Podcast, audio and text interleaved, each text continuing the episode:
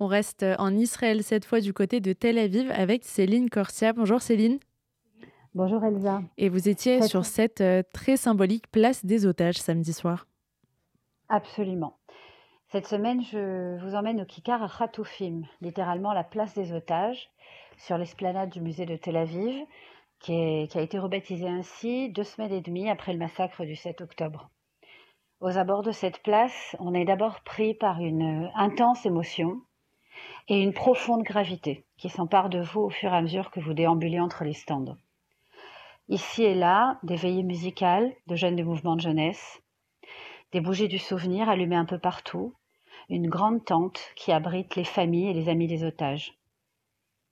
Et ces grandes affiches noires et rouges, placardées un peu partout, avec les photos des otages, qui nous rappellent que ces otages ont un nom, un âge, une vie, une famille qui les attend.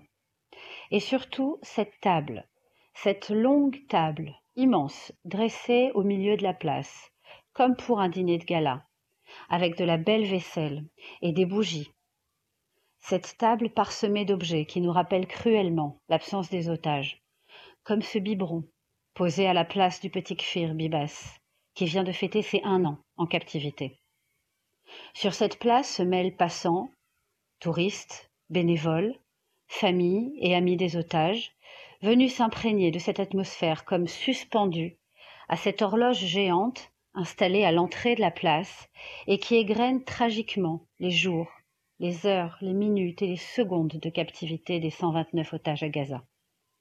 Alors j'ai rencontré sur cette place Rafi, un Israélien qui vient ici toutes les semaines, ainsi que Tali, une jeune fille orthodoxe venue spécialement de Haïfa, et aussi une touriste française de passage. Je vous propose de les écouter. Il y a une importance considérable à être ici, sur cette place, au centre de cette conscience sur le sujet du retour des otages à la maison. Ce sujet est très significatif. On parle d'individus innocents qui ont des familles, qui ont été enlevés dans leur maison, un matin de fête, en un seul jour. En plus d'eux, il y a aussi des gens qui assistaient à un festival de musique et qui ont été enlevés aussi sans aucune raison. Nous avons besoin que tout le monde rentre à la maison, auprès de leur famille. Et l'importance de continuer à parler de ce sujet et de montrer, de continuer à être au cœur de la conscience collective est considérable. Le fait que les gens sortent dans la rue, continuent de parler de cela et montrent qu'il s'agit d'un sujet central jusqu'à ce que tout le monde rentre à la maison est significatif pour tout le pays.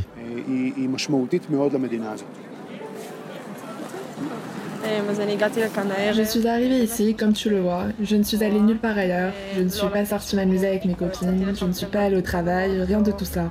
Je suis venue ici, du nord de Haïfa, pour vraiment s'identifier. Même si nous sommes tous engagés dans cette lutte, ce n'est pas la lutte d'une famille en particulier ou d'une communauté en particulier. C'est notre lutte à tous. Nous devons tous être présents. C'est une sorte de contribution pour moi. En fait, grâce à Dieu, je n'ai personne dans ma famille qui est otage. Mais peu importe, il s'agit de nos frères, ce n'est pas nos frères de sang, ce sont nos frères de cœur. Je pense que tout le monde doit venir ici. Je suis déjà venue ici plusieurs fois et à chaque fois, on s'émeut d'écouter les gens raconter leur histoire. Aujourd'hui, on a écouté une ex-otage qui est revenue, qui a vraiment raconté ce qu'elle a enduré là-bas, la douleur qu'elle a ressentie, la peur, la solitude.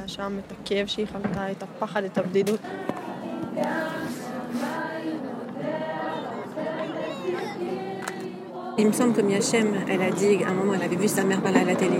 Et je, je pense que soit ils ont peur qu'on les oublie, soit ils ont l'espoir qu'on ne les oublie pas.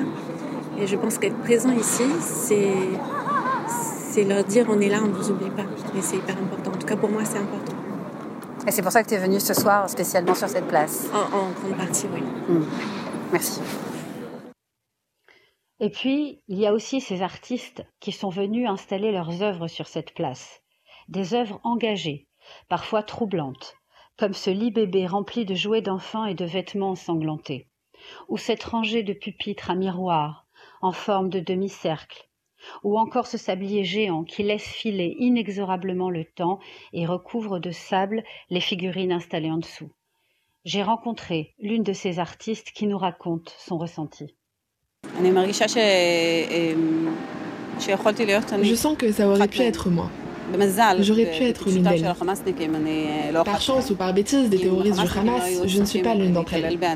Car si les terroristes du Hamas n'avaient pas été occupés à torturer des gens dans leur maison, ils auraient pu arriver aussi ici.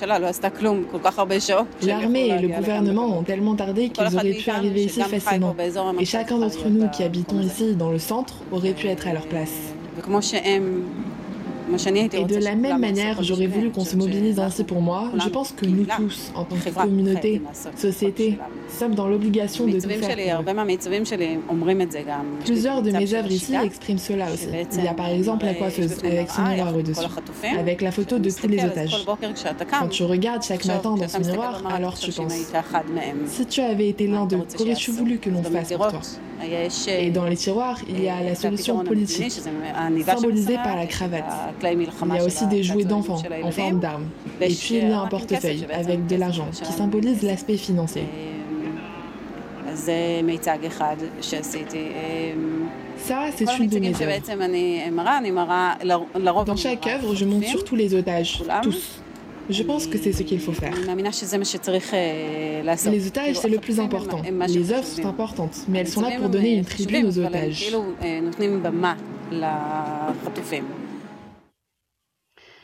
Alors ce samedi soir, comme tant d'autres samedis avant, une tribune a été dressée pour accueillir quelques personnes venues s'adresser au public. Écoutons Moran Stelayanai, une ex-otage qui a tenu à témoigner, et Aviram Shaul, le frère du soldat Oron Shaul capturé en 2014 par le Hamas au moment de l'opération militaire Tsukeitan. J'ai été kidnappé le 7 octobre au festival Nova. Quand j'ai été kidnappé, ils m'ont tout pris. La maîtrise de ma vie, ma liberté, mon nom, mon identité. Celui qui était là-bas le sait. Et nous sommes aujourd'hui leur voix. Ils doivent encore parler en chuchotant. Mais nous devons crier. La pensée la plus terrifiante à Gaza était d'être oublié. Que vous vous habituiez au fait que je sois à Gaza. Que vous m'abandonniez et retourniez à votre routine. Mais vous n'avez pas abandonné. Merci. Merci à vous. Merci aux soldats de Tzal. Et merci à Dieu. Et maintenant que je suis avec vous, ensemble, nous ne retournerons pas à notre routine. Nous ne les laisserons pas être oubliés. Nous ne permettrons pas d'abandonner qui que ce soit. Ce qui nous connecte tous, tous les êtres humains, au-delà de l'identité, au-delà de l'illégalité, c'est notre humanité. Et la chose la plus humaine qu'on puisse faire, c'est de se réunir tous ensemble, pour amener tout le monde, tout le monde, maintenant. C'est pourquoi on n'a pas le droit de lever le pied de l'accélérateur jusqu'à la victoire. Comme il est coutume de dire chez les Golani, la victoire vaut le retour de tous les otages. Pendant près d'une décennie, le mot d'ordre que nous avons gravé sur l'étendard de la lutte est que Tsukaitan ne sera fini que lorsque Oron et Hadar seront de retour. Et en un instant, après les événements du 7 octobre, nous comprenons qu'en plus d'Oron et Hadar, d'Avera et Hicham, il y a des centaines d'otages à Gaza. Des enfants, des femmes, des hommes, des personnes âgées et des soldats. Dès maintenant, des centaines de familles se sont jointes à notre cause et partagent avec nous ce dénominateur commun, triste et douloureux. Ceux qui détiennent Oron sont ceux qui ont commis ce terrible massacre et qui ont kidnappé avec cruauté des centaines de nos êtres chers. Alors la place des otages est devenue en quelque sorte ici une tribune pour ces familles déchirées depuis le 7 octobre, mais aussi un espace commun où tous les Israéliens, jeunes et moins jeunes, hommes et femmes, de Tel Aviv ou d'ailleurs, religieux ou laïcs, viennent se retrouver pour se recueillir et entretenir ensemble la flamme de l'espoir du retour de ces otages à la maison.